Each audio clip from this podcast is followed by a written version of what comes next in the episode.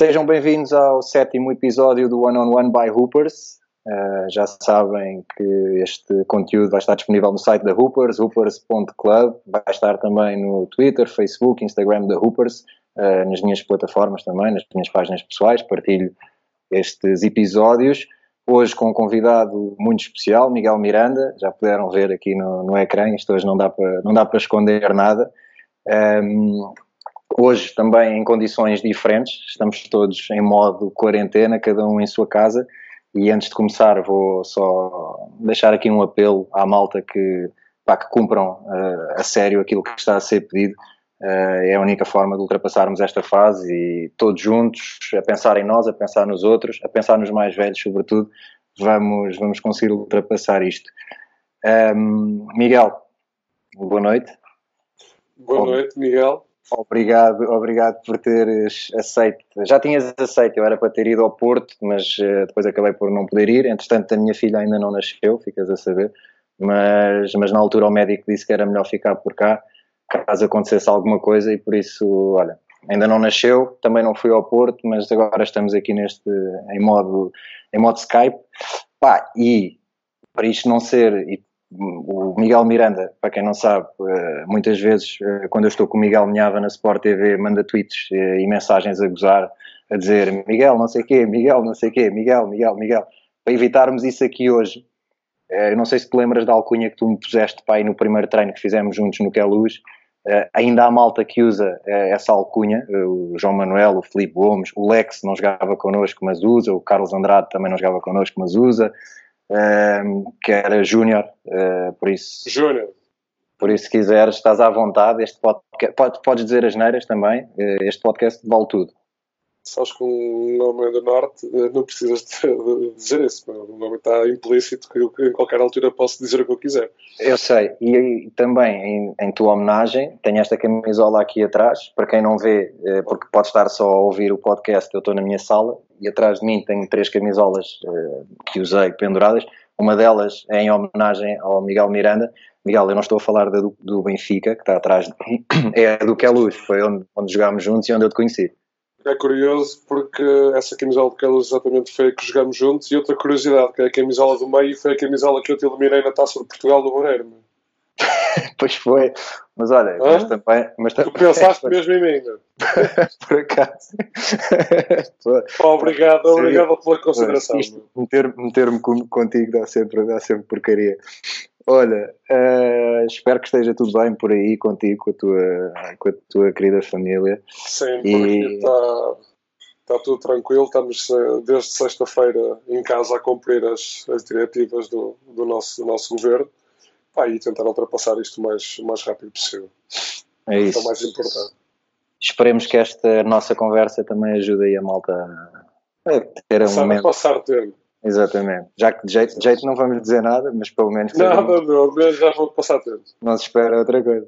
Olha, Miguel, um, pá, começando a falar então de, de basquete, uh, como é que tu começaste a tua carreira? Como é que o basquete entrou na tua vida? Olha, eu felizmente sou de uma geração em que, que os miúdos brincavam na rua e que se experimentavam muitos desportos antes de, antes de te fixares num.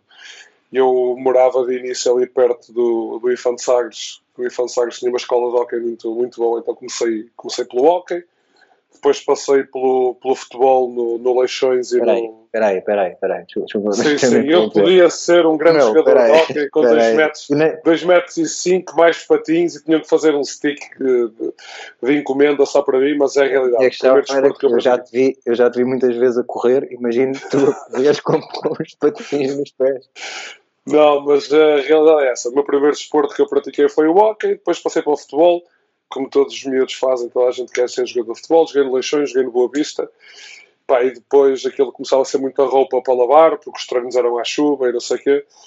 Pá, e o meu pai, numa daquelas maratonas que fazia antigamente de ir, ir à bola e ver os júniores, ver os séniores, ver a equipa uhum. B, depois acabava-se com as modalidades, vi um, um célebre Porto Benfica no, no pavilhão Américo de Sá, pá, e, e aquilo fascinou-me Entretanto, criou-se uma equipa aqui na, na cooperativa onde eu morava com os, com os meus pais, que era a cooperativa Seta, foi a primeira equipa que eu, que eu joguei.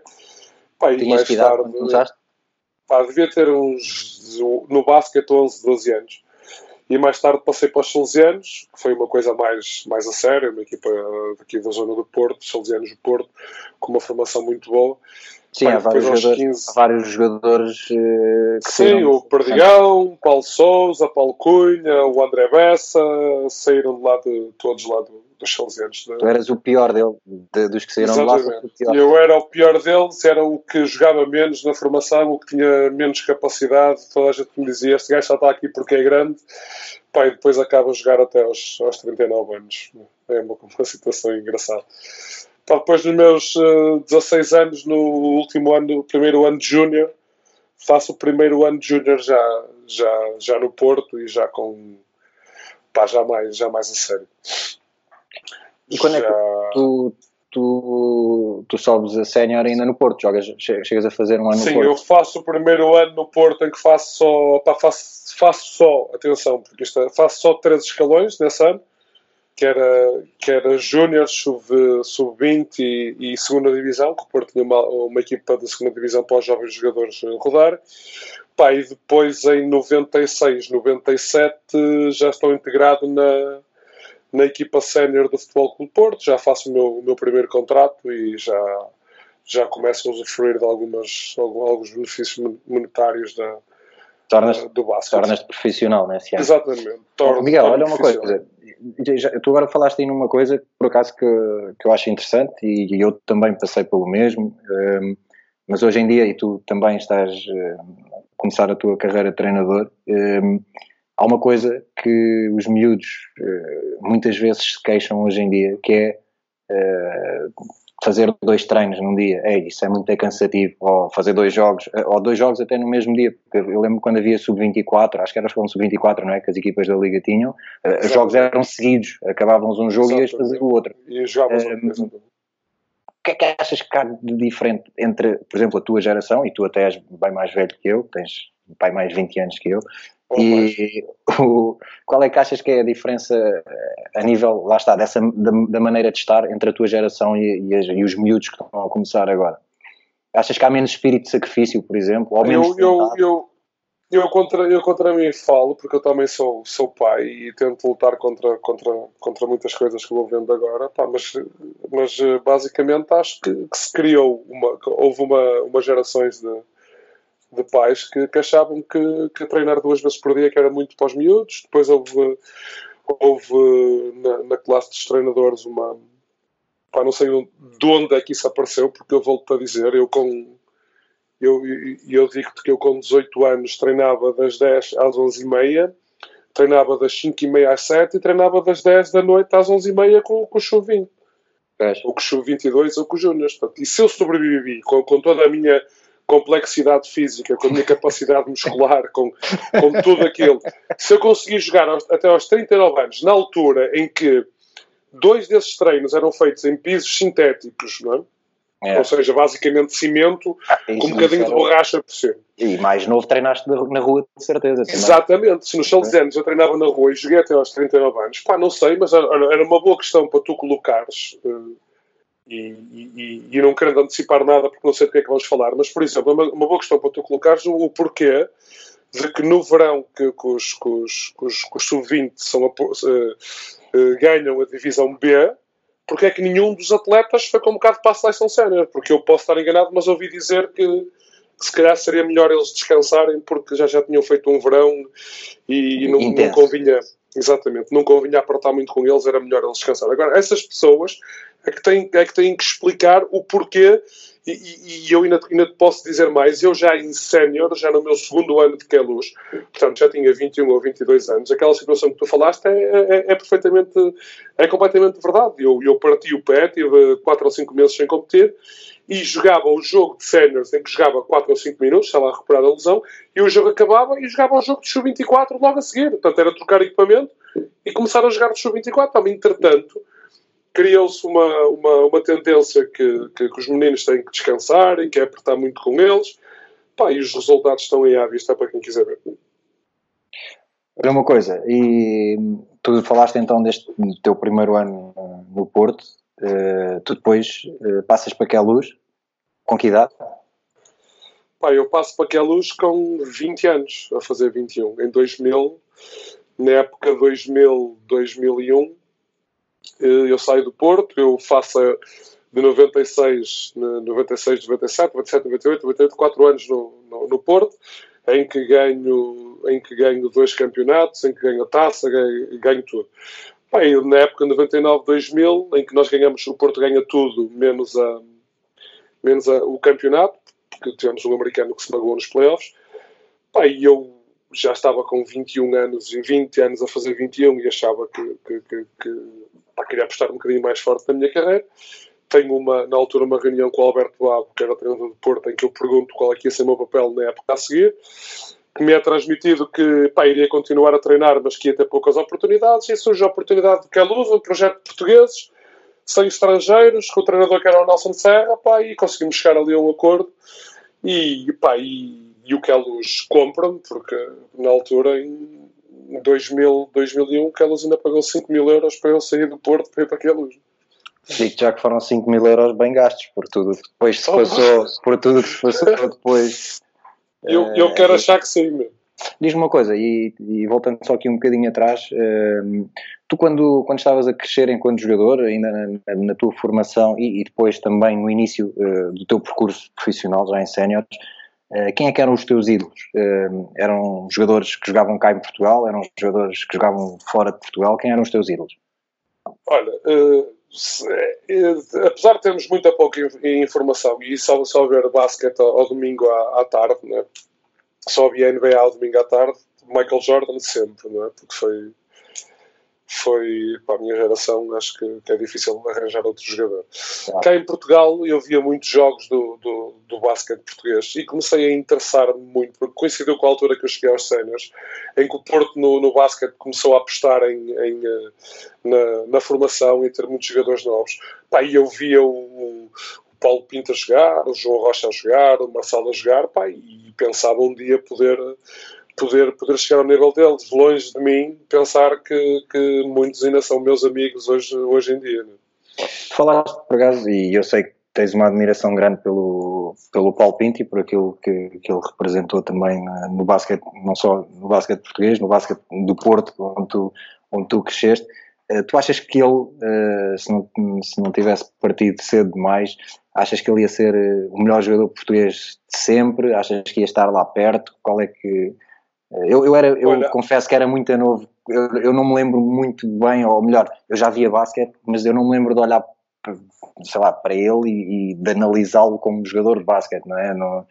Olha, eu, eu, eu posso dizer que eu não sei se ele, ia, ele, ele iria ser o melhor jogador português de todos os tempos, porque, porque o Lisboa tem, tem, um, tem muito a dizer nesse, uhum. nesse aspecto. Pá, mas eh, do basquete agora moderno, ele teria, de certeza absoluta, sido um um dos melhores jogadores uh, portugueses. Pá, porque era um, só para te dar um exemplo, o Paulo lançava tão bem com a mão direita como com a mão esquerda. Portanto, o lançamento dele, ele lançava triplos, nós, nós algumas vezes chegávamos a fazer lançamentos no final do treino, ele lançava triplos com a mão direita e triplos com a mão esquerda.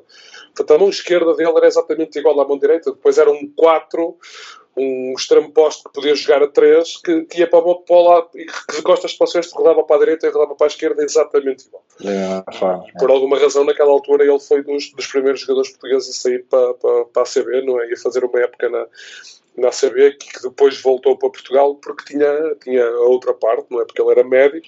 Pois, isso é uma coisa impressionante também, é. é. Um jogador desse nível, e... é. Tá, mas ele, era, ele, era, ele tinha um QI acima da média, meu. Eu, eu, eu houve o último ano que eu tive no Porto, nós fomos, fomos eh, companheiros de quarto e nós fazíamos, pá, estávamos, tínhamos competições europeias, estávamos muito, muito tempo juntos. Pá, e ele levava um saco de, de, de, de roupa, não é? Saco de roupa normal para treinos e tinha um saco de livros, não é? E então ele passava todos os tempos, todos os tempos que nós tínhamos de livros, eh, enquanto eu dormia, não é? E mal. E ele estudava, e eu deitava, às vezes tínhamos ali duas ou três horas para fazer a cesta, e eu, eu deitava-me e ele estava a ler os livros e ele acordava-me, já que era a hora do treino, e estava a pousar os livros, tinha, tinha ficado a ler a, a, a tarde toda. Pá, era uma, pá, pronto, é uma daquelas coisas, é uma infelicidade, meu, é uma, nem quero... Se eu, se eu te dissesse as, as, condicionantes do que aconteceu no dia antes que ele morreu e no dia dele ter morrido e uh, num são coisas que, que, que, que, que eu não gosto de falar. Claro. Ele, e não, pronto, foi uma infelicidade que aconteceu. E, Olha, é... voltando, vamos voltar então aqui ao teu, ao teu percurso. Uh, em que luz uh, eu tive o prazer de jogar contigo e, e tu falavas agora de uma, de uma característica do Paulo Pinto Uh, pá, nessas, nessas, nessa temporada, passares muito tempo com ele, deves ter também aprendido bem com ele, pá, porque quando eu cheguei àquela luz e me deparo com um gajo corcunda que não sabe correr, não dribla com a mão esquerda, pá, mas que, joga basquete como o caraças, eu acho que, pá, de, daquilo que eu, dos que eu me lembro, tu és possivelmente o jogador mais inteligente com quem eu me cruzei uh, num campo de basquete. E um, tens uma, pá, tinhas uma característica que eu que para mim eh, era para mim era muito divertido ver-te jogar e a malta normalmente associa tipo uh, ser divertido ver um jogador eh, a jogar um gajo que que salte, que corra, que afunde, que não sei o quê e tu com as tuas características físicas uh, pá, eras do, do, dos gajos mais divertidos ou talvez o mais divertido de, de jogar. Uh, lá está, por aquilo que conseguias fazer com a tua inteligência dentro de campo, uh, pá, depois também com as caralhadas que mandavas e não sei o quê, mas, uh, mas yeah, isso, isso para mim foi, pá, foi um prazer e olha, nunca tinha dito isto se calhar, ia-te dizer pessoalmente, digo-te via Skype, mas acho que foste dos gajos mais divertidos com que eu joguei, ou o mais divertido, por essa característica, a inteligência dentro de campo. Olha, é assim, Miguel, eu, eu cedo percebi que nunca iria, nunca iria ser grande jogador se estivesse dependente das minhas capacidades físicas. E se calhar foi por isso que eu consegui jogar até aos 39 anos, porque as pessoas diziam, normalmente as pessoas dizem, jogadores à medida que envelhecem, se começam a saltar menos, começam a correr menos, começam a ter menos capacidades físicas, coisas que eu nunca tive, percebes? Eu nunca tive velocidade, nunca tive capacidade física, nunca tive grande capacidade muscular. Então eu desde muito cedo percebi que ou eu iria ser mais inteligente do que a maioria, ou não iria sobreviver muito neste, neste mundo. Pá, e fui estando atento a coisas que as outras pessoas não estavam. Fui procurando sempre, pensando um bocadinho fora da caixa, fui procurando sempre aproveitar tudo aquilo que me davam, tinha muita atenção ao scouting, sabia perfeitamente quem eram as equipas que eu jogava, os jogadores que eu ia, ia defender, o que é que faziam, o que é que não faziam, o que é que eu podia aproveitar no ataque, quais eram os sistemas uma coisa que eu tive sempre muita curiosidade em saber e, e, e, e saber muito bem eram os, os, sistemas que a minha equipa usava, que era para saber onde é que eu podia tirar vantagens. Ora bem, se eu passar a bola aqui e eles fazem dois contra um, eu posso tu, tu tiravas, tu, tu, tiravas vantagem sempre de uma. Bem, naqueles anos do que é luz com o Leroy, então era de olhos fechados. Aqui tu eras o que ah, tornaste o rei, low, o, rei, o rei do high low. high low, high low, high low, meu. E eu dizia, pá, porque eu, eu e eles tinham cinco que jogava comigo, pá, e, e, e tu dás, o Leroy é uma, pá, um exemplo perfeito. Posso-te dizer também que o, o Julian Terrell no Porto, o Chris Lee na, na, na, na uh, e outros jogadores. Eu dizia, eu dizia sempre, meu, vocês selem, selem o vosso homem que eu meto a bola onde vocês mostrarem a mão. Pá, eles punham a mãozinha lá e eu metia a bola lá no, no alvo e, pá, e eu nunca, nunca me preocupei de, que foi uma coisa também que, que, que eu tive sempre a minha carreira. Nunca me preocupei com os pontos que eu marcava. Eu preocupava-me sempre em ganhar. Se a minha equipa ganhasse, marcando 0 ou marcando claro. 50, para mim era exatamente Claro. Olha, e além dessa questão da, preparação que tu fazias antes dos jogos, também há as rotinas. Eu lembro-me que nós tínhamos uma quando jogávamos juntos, que era ir lá acima ao, àquele género de camarote que havia lá em que era luz, beber um, Beber o cafezinho. Oh, não, meu, são coisas que tu. As pessoas perguntavam. Uh, uh, muitos jogadores que eu, que eu joguei durante, durante a minha carreira e pessoas ali que, que estavam ali, eu ah, tu és um gajo muito supersticioso, tens de fazer sempre a mesma coisa. Eu disse, mas eu não acredito, isso não é, para mim não é superstição. Eu tinha, como tu dizes, e bem, rotinas, meu. Tinha rotinas que me deixavam tranquilo. Meu.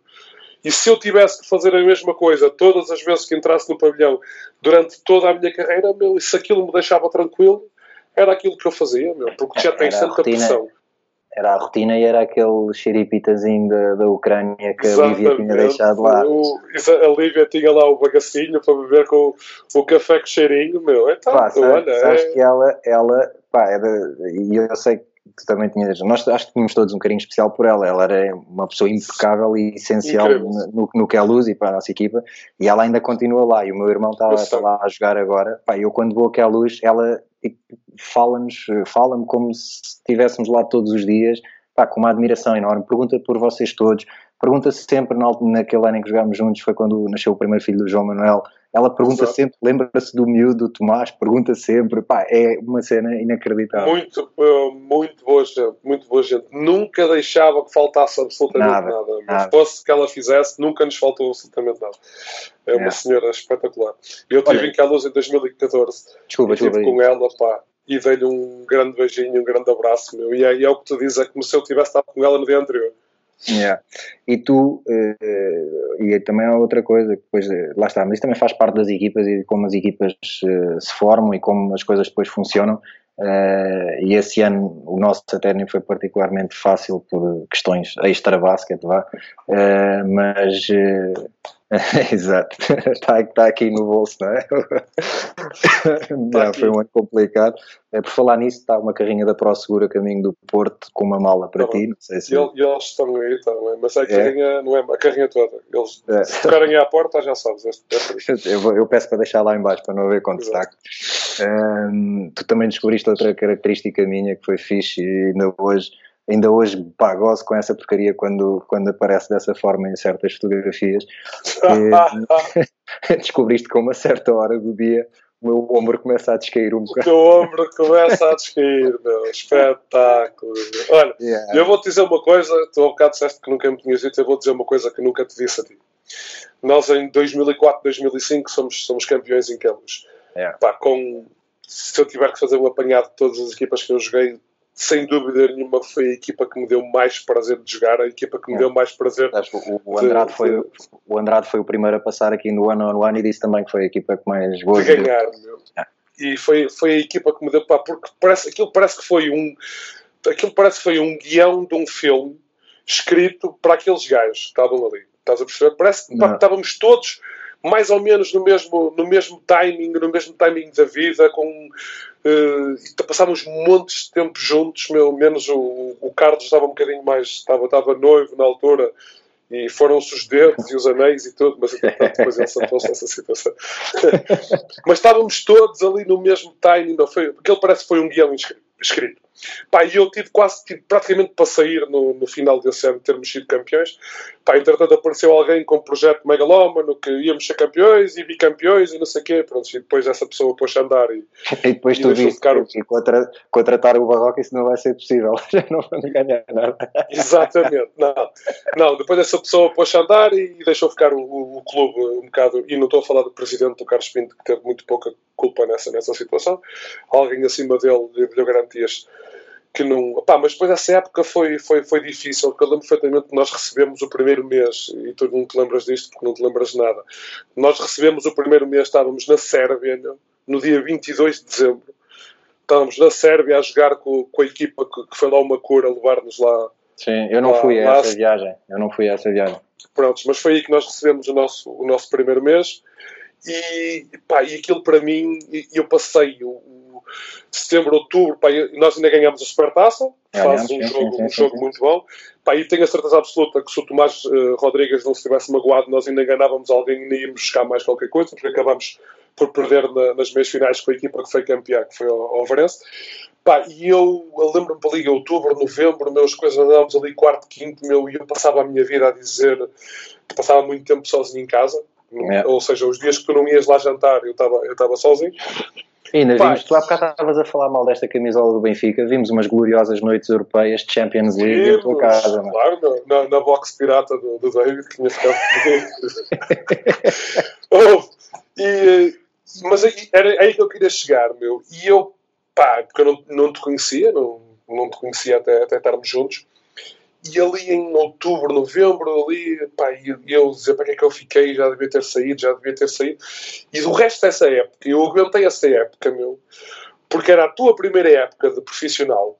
Nós criámos uma empatia muito grande lá dentro do balneário tu ias montes de vezes jantar, jantávamos muitas vezes juntos lá em minha Sim, casa. sim, sim. E para mim, e posso dizer isso agora pela primeira vez em primeira mão, o que me aguentou o resto dessa época foi ver a tua cara da felicidade de, de, de todas as vezes que chegávamos aos treinos e aos jogos e, e tu estás a viver o que era ser profissional pela primeira vez.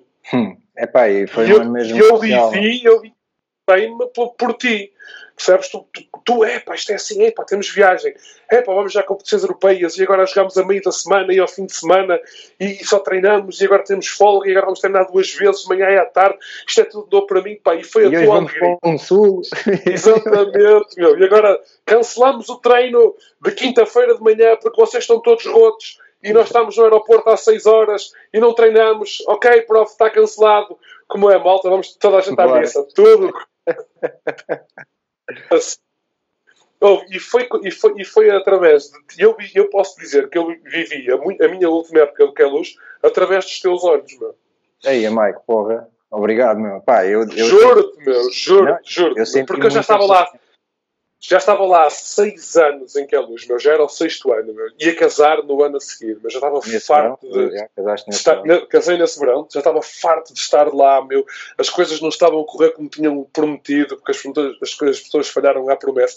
E eu cheguei ali a uma altura que veio comigo a pensar em casa. Falei assim, meu, o puto está a adorar isto, meu. Não vou ser eu que, que lhe vou cortar esta, esta cena, meu. Vamos, continuamos e siga até ao. E logo se vê o que é que dá. Pá, obrigado, meu. Obrigado por essas, por essa, por essas palavras, mesmo. Oh, sério. eu nunca, oh, eu vou dizer uma coisa, eu nunca mais me esqueço. Eu não sei se foi a primeira coisa, há de ter sido a primeira, a primeira competição que tu ganhaste como sério, mas nós ganhamos a Supertaça, meu, e, e tu não acreditas, se calhar tu, eu lembro-me mais de, de- da tua felicidade a seguir ao jogo e depois ao sítio onde fomos depois do jogo, não, não vais dizer, não é? Não, E depois Eh, fomos direta para Frankfurt. Exatamente. Do que- Lembro mais da tua felicidade do que propriamente de, sentimentos que eu tive Yeah, de ganhar eu- essa ganhar, Supertaça. ganhar essa supertaça para mim era tipo ter ganho os Jogos Olímpicos ao final da NBA. Eu estava tipo mesmo excitado com aquilo. Estava Não, mas eu, pá, eu, eu senti-me muito apadrinhado por ti e não só, outras pessoas também ali naquela equipa que, pá, com quem eu ainda hoje tenho uma relação muito fixe e Claro, claro. mas claro. foi, mas foi, pá, foste uma pessoa especial, sem dúvida, e esses jantarinhos em, em tua casa, eh, com lasanha Quarta-feira à noite, jantar, do Lidl, congelado, lasanha do Lidl, eh, Champions League e, e siga. foi de Simão Sabrosa a marcar livres à entrada da área, parecia penaltis. Olha, Mike, então, e depois, nós, depois acaba eh, que é luz para ti nesse ano, não é? Eh, e a ida para o VAR eh, acaba por ser a tua vontade também de estar mais perto da tua mulher, de estar mais perto da tua família, ou, ou isso na altura foi uma grande Não, sim, acaba- para ti, oportunidade. Foi, foi as Sim, duas, eu- se calhar. Sim, foi, foi uma, um misto das duas. O Alvarez tinha sido campeão meu, e, pá, e havia, a, minha, a minha mulher é da VAR, os meus sogros são da VAR, e havia a hipótese de me aproximar. E daquilo que eu te disse, estava, estava há seis anos fora, fora de casa, mesmo para os meus pais e tudo, já era uma situação difícil. E eu ia casar nesse verão, e a, a, a, a proposta do Alvarez surge numa, numa, numa altura muito boa para mim, e foi o, o, o passo seguinte. Ia para uma equipa que tinha sido campeã que queria ser campeão outra vez e, que, e, que, e um projeto muito bom, que é, como era o projeto da Alvarense. E acabas por passar ainda bons anos no Alvarense, apanhas o Alvarense, que é um clube histórico eh, no basquete português, acabas por apanhar o Alvarense hum, durante esse percurso já numa, entra numa fase se calhar menos boa, não é? Até a nível de Sim, apoio, a nível de condições, não é? Os primeiros dois anos foram, foram muito bons, nós, nós fomos campeões nos, nesses primeiros dois anos, 2006, 2007, 2007, 2008. Depois há um problema de aerosols, há um grande Pois. desinvestimento, aerosols desaparece e tu passas de num ano ser campeão e estares a, a- com uma equipa de americanos de excelência para o ano a seguir ser, ser tudo completamente diferente. Mas, mas pronto, são momentos que as, que as equipas têm. A Aerosols eh, desinvestiu e eu ainda fico mais dois anos em Ovar, eu fico quatro anos em Ovar na minha primeira passagem, pá, e depois acabo por, no quarto ano, sair para o, sair para o Porto, regressar ao Porto passados 10 anos de ter saído. Isso era um sonho teu, voltar ao Porto também, não é? Sim, voltar ao Porto e ser campeão com outras. Pá, eu fui campeão no Porto, mas uh, praticamente não jogava, não raramente era convocado e, e, e, treinava muito, mas não. Depois, eh, em 2010, 2011, regressar ao Porto e ser campeão com, com um papel completamente diferente foi uma coisa que me, que me marcou muito, muito mais. E no ano a seguir ganhamos, ganhamos tudo, menos, menos o campeonato, mas, eh, mas foram dois anos desportivos desportivos muito bons para mim. Depois voltas, voltas para o Alvarense? Regresso ao VAR, mais, eh, mais quatro anos e depois regresso ao Porto para dois anos para acabar a, para acabar a minha carreira. E quando, quando regressas ao Porto é quando te juntas com o Carlos e com, com o João? Quando eu vou para o Porto a seguir em 2010, 2011, pá, tenho, tenho a felicidade de ter o Carlos e o Carlos, o João, o Barçal, o Zé Costa. Meu... Sim, mas eu, eu ia falar particularmente deste trio, sim, uh, sim, até sim, porque uh, vocês acabam, tu há bocado falavas da, daquela questão de quando se juntaram, quando se juntou aquele grupo no que é luz de pessoas que estavam todas na mesma página, na mesma fase da vida. Um, o João não é campeão no que é luz, ele sai no ano antes. Jogou comigo no ano anterior, exatamente. Exato. Mas, mas, depois vocês acabam por fazer, e era outra questão, eu ia lá chegar também, acabam por uh, passar muito tempo juntos na seleção, acabam por ser possivelmente uh, fazer, possivelmente não, fazem mesmo parte do núcleo duro da seleção, daquela seleção que acaba por estar nos momentos mais altos da história do basquete português. Atenção ao que estás a dizer, não sei. Uh, não sei se são os momentos mais altos do basquetebol português, porque segundo as últimas notícias que eu vi ainda agora à meia hora, meu, esses, esses, o Europeu de 2007 e o Europeu de 2011 não estão incluídos nos momentos mais altos do basquete português. Mas não estão? Uma coisa... Não, fiquei a aprofundar mesmo. Onde é que, é viste isso já agora? Ah, pá, vi, um, vi um tweet, eu só, eu, não, eu só tenho Twitter, vi um tweet da Federação Portuguesa de Basquetebol a dizer que a seguir agora a segunda, a quarta e a sexta, os momentos mais altos do basquete português, meu, e no, nem, pelo menos na introdução o Euro 2007 e o 2011 não estão agora, portanto ah, mas vão, temos que ter cuidado. Vão ter que falar de certeza. Temos que ter cuidado quando se fala dos momentos mais altos, porque podem não ser esses momentos mais altos. Mim, Para mim, para mim são, para mim são, ou estão pelo ah, menos okay. entre, os, entre os, okay. os, mais altos. E, e, tu, e esse trio, tu, Carlos, eh, Carlos Andrade e João Santos, quando se juntam no Porto, Uh, e não só, vocês tinham excelentes jogadores à vossa volta, mas também sentem que sentem que é tipo o vosso momento de começar uh, os três tipo uh, a caminhar já para o fim da carreira, embora lá tipo fazer aqui a nossa cena, ou ainda não havia ainda não havia isso? Oh, meu, quando, quando, nós nos juntamos os três no Porto, penso que, que, estávamos outra vez os três no mesmo, mais ou menos na mesma, na mesma condição de, de, no mesmo timing de vida, porque estamos todos casados e com filhos e, pá, e pensámos que, que, se houvesse interesse por parte do, do clube, o, o, o, que parecia, não é? que tínhamos ali hipótese de fazer 4, 5, 6 anos e dominar o basquete português, não, não tinha dúvidas. Não ah, tinha porque, dúvidas espera aí, Miguel, pois, porque agora... Porque depois, em 2011, 2012... Exatamente Exatamente. 2011, 2012 é a época que nós perdemos a final com o Benfica e o Porto, entretanto, acaba. acaba, exatamente. E tu voltas ao VAR e depois voltas ao Porto. Eu volto ao VAR mais 4 anos e regresso depois para o Porto mais, mais 2 anos, mas aí já estou sozinho. Já não estou sem o Carlos, já, sim, já estou sem o Carlos e sem o João. Sim, e aí, aí quando tu regressas ao Porto, já, sim, aí já foi para acabar. És o, és o mentor daquela, daquela malta, não é? Pá, foi fixe, meu, porque, porque regresso para uma equipa de, de putos, que, com 20 e poucos anos, meu, e uh, praticamente, em, em, que eu sou já o, o gajo mais, mais velho. Pá, e foi fixe porque, porque pá, fiz relações uh, muito boas e que ainda hoje as tenho e, e, é fácil, e foi uma coisa que eu, que eu constatei nessa minha última passagem pelo pelo Porto nestes últimos dois anos é que no balneário o meu fator idade não existe.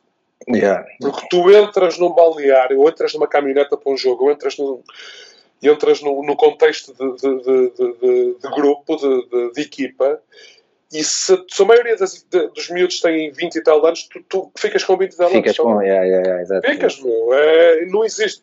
O contexto da idade dentro do, do, do, de um balde, porque às vezes estava comigo, por mim, a fazer coisas, meu, que eu, eu chegava à casa e dizia assim, é possível, eu tenho 40 anos, meu. Eu podia ser pai destes miúdos, meu.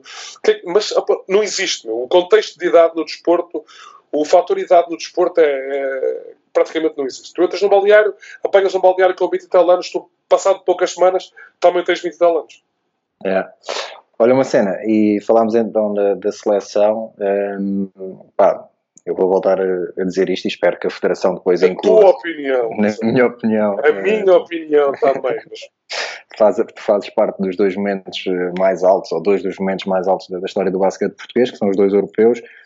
Um, as memórias que tu guardas da seleção, e eu já te ouvi falar muitas vezes da seleção, tu e não só, um, além desses europeus, acaba por a tua geração, aquilo é quase uma irmandade, não é?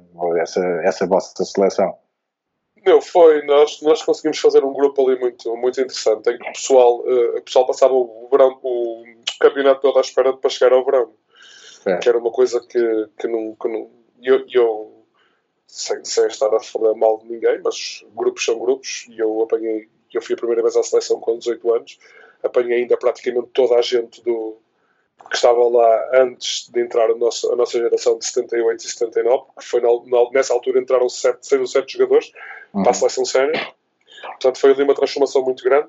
Pá, então eu vivi com os dois mundos pá, e, e, claramente nós. Eh, eu via coisas que disse assim: mas tu, quando eu tiver aqui alguma, algum, algum poder, não é poder, mas eu, quando, quando eu tiver aqui alguma sim, influência, moral, não, vou permitir, não vou permitir que isto aconteça. Criou-se um grupo inacreditável em que nós aproveitávamos os jogos e quando, ia, quando acabavam os jogos íamos sair, íamos sair a 12 gajos. Ah, vocês fazem muito barulho, chegaram às 4 da manhã. Claro, meu, tá, antigamente chegavam 2 ou 3 às 4 da manhã. Agora imagina o que é 12, 12 gajos a chegar às 4 da manhã. Meu, certo. É fazer um bocadinho de barulho. Mas, mas, todo esse barulho, não eram 12, eram 13, porque tínhamos sempre a questão do Carlos do Beit, e do Beitinho, que, que infelizmente nunca, nunca esteve muito bem resolvida, andavam sempre, andávamos sempre 13. É. Só que depois 13 estavam, estavam juntos dentro de campo, também estavam juntos contra os adversários, estás a perceber? Pá, e a nossa geração, sem dúvida nenhuma, que não foi a geração mais talentosa que apareceu até hoje nas, nas seleções, não foi, de, sem dúvida nenhuma, pá, mas a realidade é que foi a que teve mais e melhores resultados.